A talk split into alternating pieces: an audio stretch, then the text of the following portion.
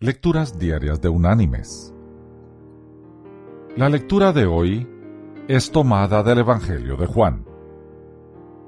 Allí en el capítulo 14 vamos a leer los versículos 2 y 3, donde Jesús nos dice, En la casa de mi Padre muchas moradas hay. Si así no fuera, yo os lo hubiera dicho Voy pues a preparar lugar para vosotros.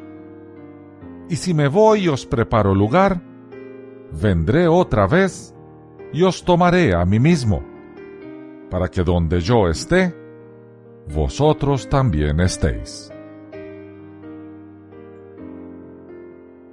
Y la reflexión de este día es del hermano Pablo, y se llama La mansión de mi tía Eva. Sucedió en el año 1951 y la impresión que me dejó nunca la he podido olvidar. Mi esposa y yo estábamos de visita en casa de un tío mío a quien no habíamos visto por años. Su esposa, mi tía Eva, estaba enferma con una de las más temibles de las enfermedades, cáncer.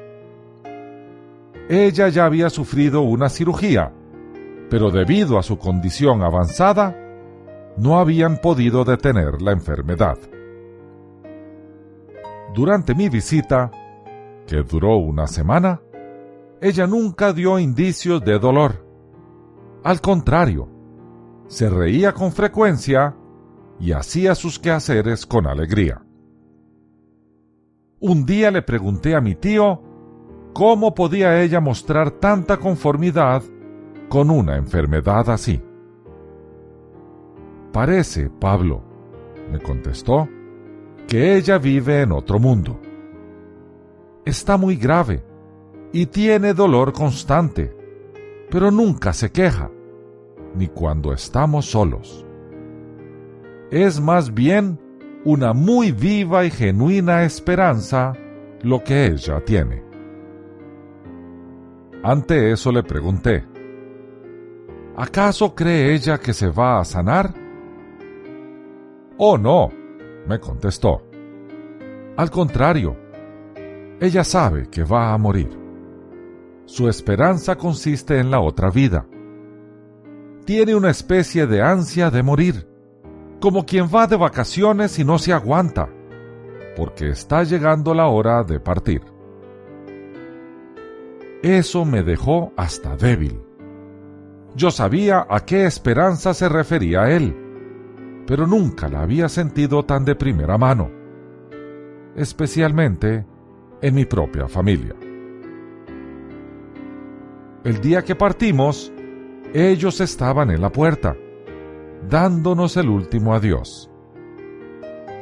De repente, mi tía dijo, Pablo, quisiera cantarles algo antes de que se vayan. Ella no tenía voz de cantante, pero tenía un canto en el corazón.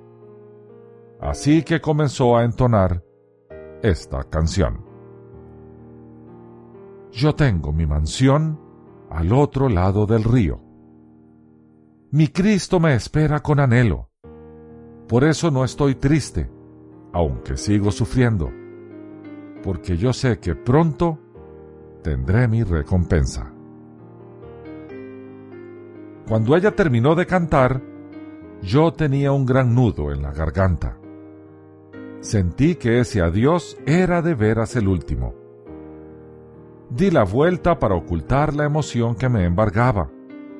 Abordamos nuestro vehículo y partimos. A los seis meses, mi tía Eva murió es decir, partió. Porque para una persona con una fe tan viva, no hay muerte, solo traslado.